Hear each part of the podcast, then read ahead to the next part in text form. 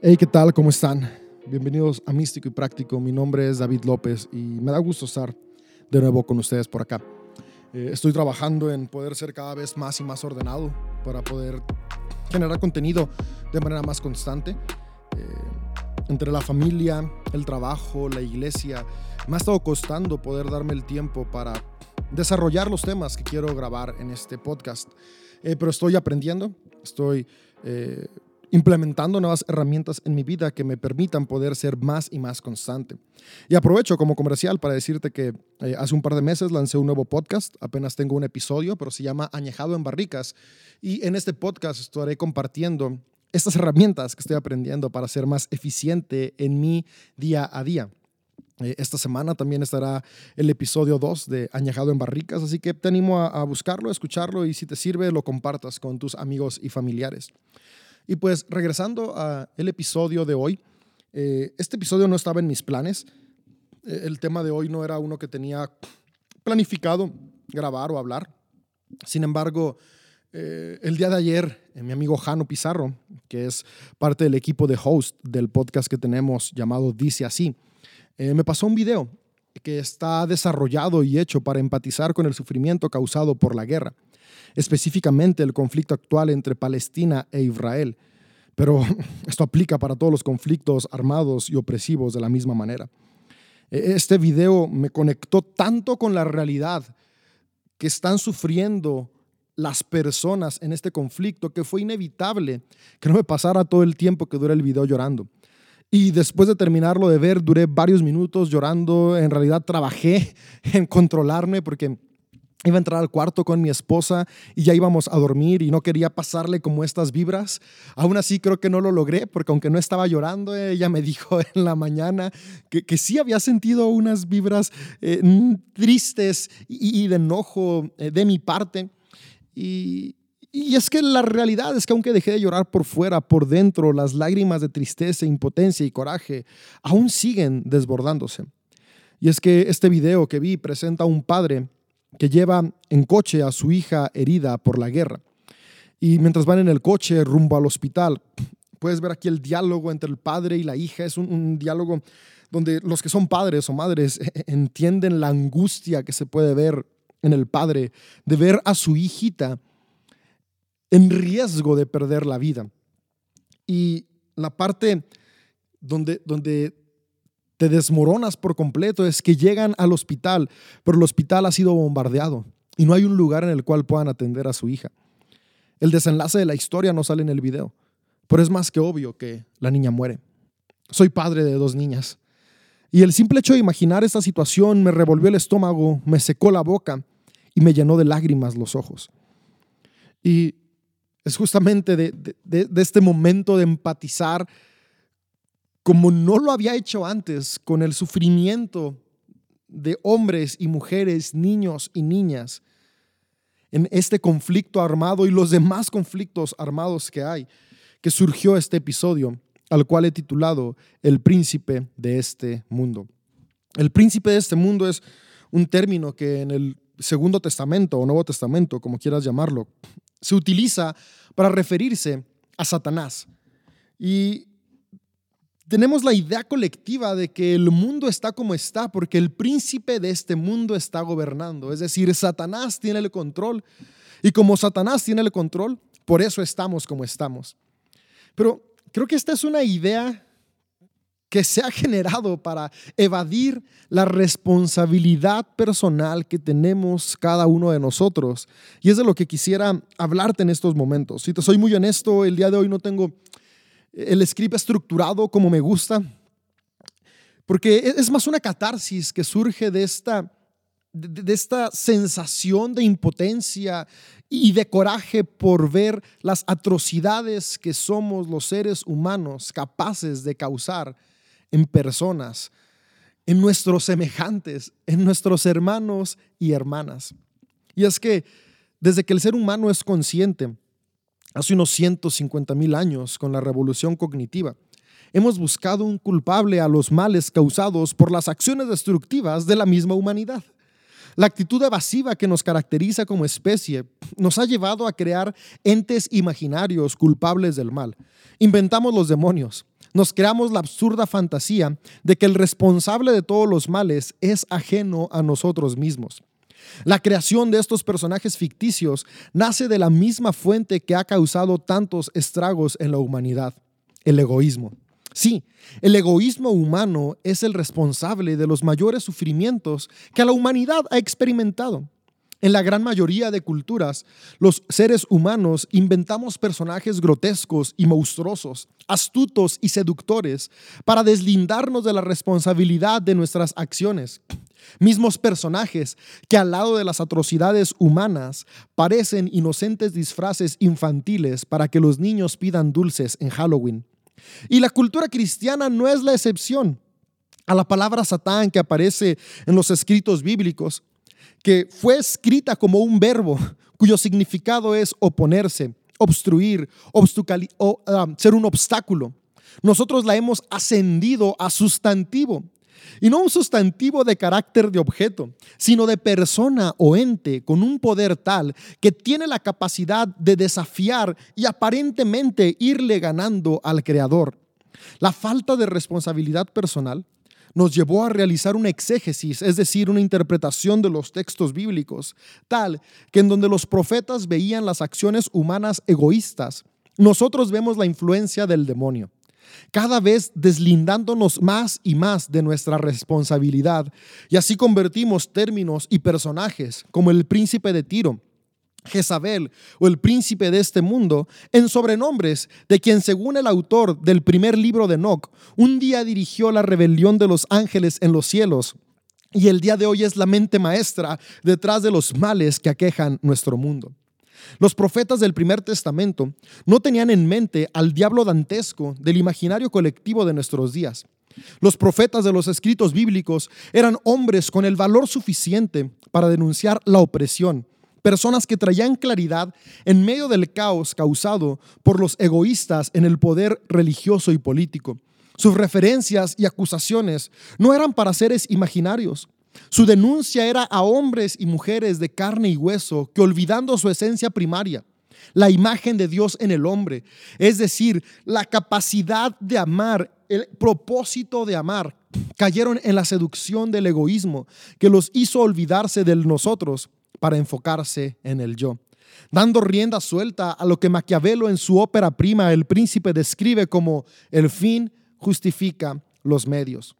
En el Segundo Testamento, los autores de los Evangelios, las cartas y tratados teológicos que lo conforman, de la misma manera, parece que aún con todo y la influencia persa, griega y romana que venían arrastrando, tenían claro que el enemigo del ser humano no es un ser alado con patas de cabra. El peor enemigo del ser humano es otro ser humano movido por su egoísmo. Cuando el autor de la carta de Efesios escribe, pues no luchamos contra enemigos de carne y hueso, sino contra gobernadores malignos y autoridades del mundo invisible, contra fuerzas poderosas de este mundo tenebroso y contra espíritus malignos de los lugares celestiales. Esos enemigos invisibles a los que se refiere no son demonios al estilo Patsusu, son los pensamientos egoístas que no podemos ver pero que cuando les damos rienda suelta para que controlen nuestras acciones, terminan convirtiéndose en esta fuerza poderosa que lleva nuestro mundo a un estado tenebroso. Cuando ellos dicen, contra gobernadores malignos y autoridades del mundo invisible. No están hablando de estas demonologías que hemos inventado con legiones y demonios con más poder unos que otros. No, se refiere a este egoísmo que nos ha llevado como seres humanos a creer que tenemos el derecho de ponernos por encima de nuestros semejantes. Estos gobernadores malignos a los que se refiere es este espíritu de egoísmo que nos ha hecho creer que tenemos el derecho incluso divino de poseer tierra y gobernar a otros con mano dura y opresiva. Son estos gobiernos que se han levantado pensando en el yo y no en el nosotros, a las fuerzas que se refiere que están destruyendo y no son personas, es una conciencia colectiva de egoísmo por eso se le llama lo que gobierna este mundo. No es que haya un ente externo, es que le hemos dado rienda tan suelta a la conciencia del egoísmo que podemos ver a donde quiera que volteemos, egoísmo gobernando. Familias en donde los padres, en lugar de ser las personas que aman y levantan, son los que con una autoridad, entre comillas, divina, oprimen a sus familias. Gobiernos que supone que están ahí para impulsar al pueblo, viendo únicamente por sus intereses. Este espíritu, esta conciencia de egoísmo que nace en nosotros mismos y viene de nosotros mismos, no de fuera, es lo que ha estado gobernando con mal nuestro mundo. Cuando dice fuerzas poderosas de este mundo o espíritus malignos de lugares celestiales, espíritus, pensamos en estos, vuelvo una vez más, demonios del imaginario dantesco o del imaginario de, de los demonios persas. No, espíritu es lo que te mueve. Dice espíritu maligno es cuando el mal, el egoísmo, mueve nuestras acciones. Sabes, nuestra lucha no está afuera no está en el mundo espiritual imaginario. El espíritu está dentro de nosotros y es la decisión que tomamos cada día de qué es lo que nos va a mover. El mundo no va a cambiar con guerra espiritual, con vigilias llenas de gritos histéricos o dejando nuestras Biblias abiertas en el Salmo 23 en la entrada de nuestra casa. No, la lucha es en nuestro interior, en las decisiones que tomamos cada día. Y es que no es un arcángel exiliado, producto de la imaginación evasiva de la humanidad, el responsable de las guerras, asesinatos, violaciones, abusos, desigualdad y demás estragos de nuestras acciones egoístas. Los únicos responsables somos nosotros mismos. Varias veces se cita en el Nuevo Testamento, Segundo Testamento, como me gusta decirle a mí, al príncipe de este mundo. Y este título no es para una persona o un ente espiritual, sino que es el título de un estado de conciencia colectiva. Es decir, cuando el egoísmo de unos cuantos contagia multitudes y se gobierna o se dirige desde el egoísmo. Príncipe es aquel que en la, la historia de estos textos gobierna, aquel que va a la guerra, aquel que es el primero. Y cuando dicen el príncipe de este mundo es lo que aparentemente en primer lugar está en la conciencia colectiva del ser humano es el egoísmo. Actuamos de manera egoísta. Y si bien es cierto que el príncipe de este mundo, es decir, esta conciencia de egoísmo, es el causante de los más grandes dolores que la humanidad ha experimentado, lo que también es cierto es que este no es ajeno a la humanidad. Somos nosotros, cuando cedemos al egoísmo colectivo, los que terminamos siendo el ladrón que mata y destruye. Es sorprendente la irresponsabilidad que históricamente ha mostrado la humanidad. Y es sorprendente cómo cuando le damos rienda suelta a este pensamiento de que todo el mal viene de afuera de alguien más, evadimos nuestra propia responsabilidad. Es por eso que hace un tiempo llegué a esta conciencia, no es un ente externo el que me lleva a actuar mal, soy yo decidiendo cada día y, comenzar a leer los textos desde una perspectiva responsable, dejando de buscar culpar a alguien más y dándome cuenta que yo soy el único responsable de mis decisiones y que mis decisiones influyen en el bienestar o en el malestar de los que me rodean. Pero me sorprende que la capacidad de evasión humana no nos llevó únicamente a, a inventar este arcángel caído responsable del mal. Esta necesidad de no solamente evadir responsabilidad, sino justificar las acciones negativas, nos llevó a olvidarnos del mandato de no tomar el nombre de Dios en vano. Y le adjudicamos a Dios atrocidades y genocidios. Es sorprendente cómo podemos ver eh, eh, en los textos bíblicos que los hebreos no quisieron reconocer que era su egoísmo el que los llevó a conquistar Canaán y apropiarse de tierras que no les pertenecían. Fue más fácil decir, Dios me dijo que donde pise la planta de mis pies es mío, sin importar si ya tiene dueños el lugar. Así que por mandato divino mataremos hombres, mujeres, niños, bebés y hasta su ganado. Claro, excepto el más gordo y bonito, para ofrecérselo en agradecimiento a Dios por permitirnos masacrar inocentes. Y peor aún, la, manera en el cual, la cual el ser humano aún justifica sus acciones. Y es que sí, masacramos inocentes, pero eran paganos. Inocentes, pero no elegidos como pueblo de Dios. Qué absurda idea creer que el Dios del universo tiene solo un pueblo. Dios no es Dios de un pueblo, Dios es el Dios de la humanidad, del mundo, del universo, de todo lo creado. Ahora, e-, este discurso de evasión de responsabilidad justificando nuestras atrocidades a mandato divino, desafortunadamente no es exclusivo de los hebreos. Ha sido un discurso que por milenios se ha utilizado por todos los pueblos y naciones para justificar guerras y opresión y utilizan el nombre de Dios o la frase mandato de los dioses para oprimir a sus semejantes. Y es que, ¿será acaso que Dios, quien es amor, ordenaría semejantes atrocidades? Por supuesto que no. El amor es paciente, bondadoso, fiel, humilde, gentil, alegre, pacífico y con control propio. Estos adjetivos en alguien jamás lo llevarían a oprimir a otros, mucho menos mandar a que otros sean opresores. Este Dios de amor no tiene un pueblo elegido. Todos los pueblos son sus elegidos. Este Dios no es nacionalista, no es conservador o liberal, musulmán o judío, palestino o israelí.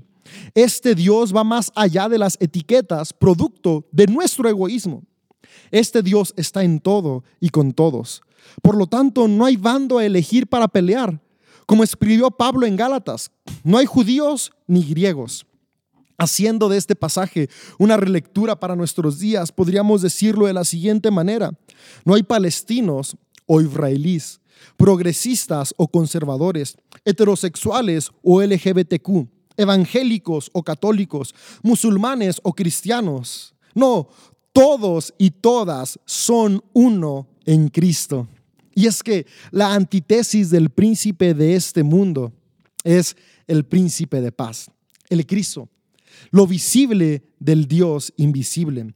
Este príncipe de paz es el amor en acción. Sí, nuestras acciones movidas por amor de manera colectiva son la manifestación del Cristo a la humanidad. Queremos un mundo distinto. Actuemos con amor.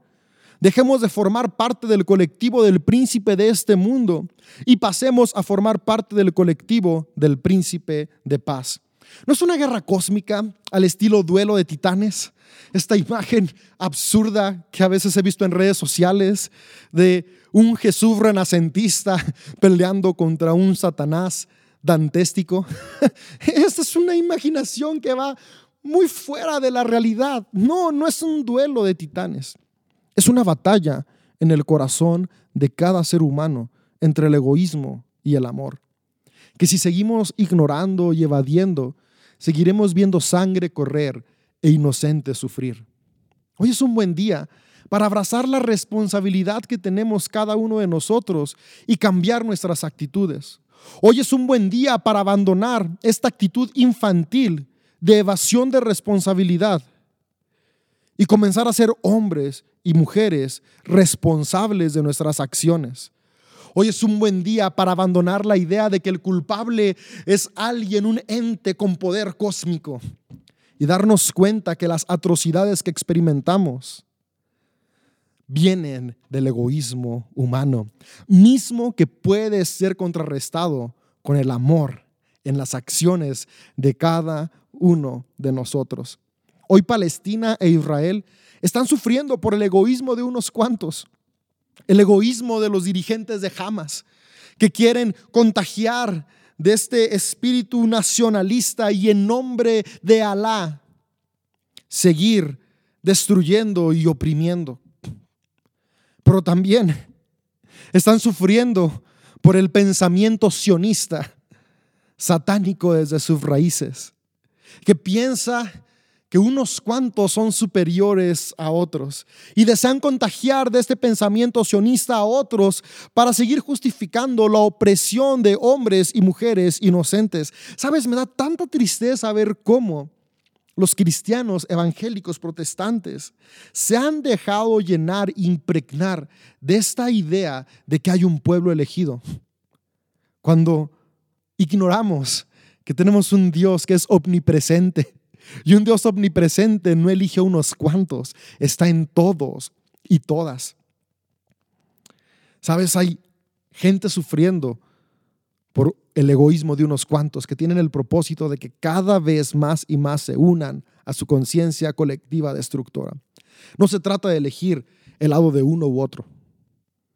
No es me paro por Israel o por Palestina, por Colombia, por México, Argentina, por la iglesia cristiana, católica. No, no, no, no, no, no. Es me levanto a favor de los que sufren, sin importar su bandera, su ideología política, su ideología de género, sus perspectivas sociales, su educación o la fe que han decidido abrazar. ¿Sabes? Y esto no es solo para el conflicto en Medio Oriente. Aplica también en nuestros países, en nuestras colonias y en nuestras familias, en donde también el egoísmo causa estragos día a día. Tal como formularon los autores de Deuteronomio, hoy está delante de nosotros la vida y la muerte Escojamos pues la vida.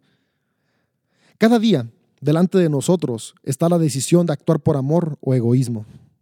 Escojamos el amor, que es lo único que da vida, que es lo único que puede hacer retroceder cada día al príncipe de este mundo, es decir, la conciencia colectiva de egoísmo. Quisiera cerrar este episodio con una oración de San Francisco de Asís. Es una oración que desde que la conocí, me ha ayudado a repetirla constantemente para concientizarme que no se trata del yo, del ego, sino del nosotros, es decir, el amor. Y dice así, Señor, haz de mí un instrumento de tu paz, que allá donde hay odio, yo ponga el amor, que allá donde hay ofensa, yo ponga el perdón, que allá donde hay discordia, yo ponga la unión que allá donde hay error, yo ponga la verdad. Que allá donde hay duda, yo ponga la fe. Que allá donde hay desesperación, yo ponga la esperanza. Que allá donde hay tinieblas, yo ponga la luz. Que allá donde hay tristeza, yo ponga la alegría. Oh Señor, que yo no busque tanto ser consolado, sino consolar. Ser comprendido, sino comprender. Ser amado, sino amar porque es dándose como se recibe, es olvidándose de sí mismo, como uno se encuentra a sí mismo, es perdonando como se es perdonado, es muriendo como se resucita a la vida eterna. Amén. Nos vemos en el próximo episodio.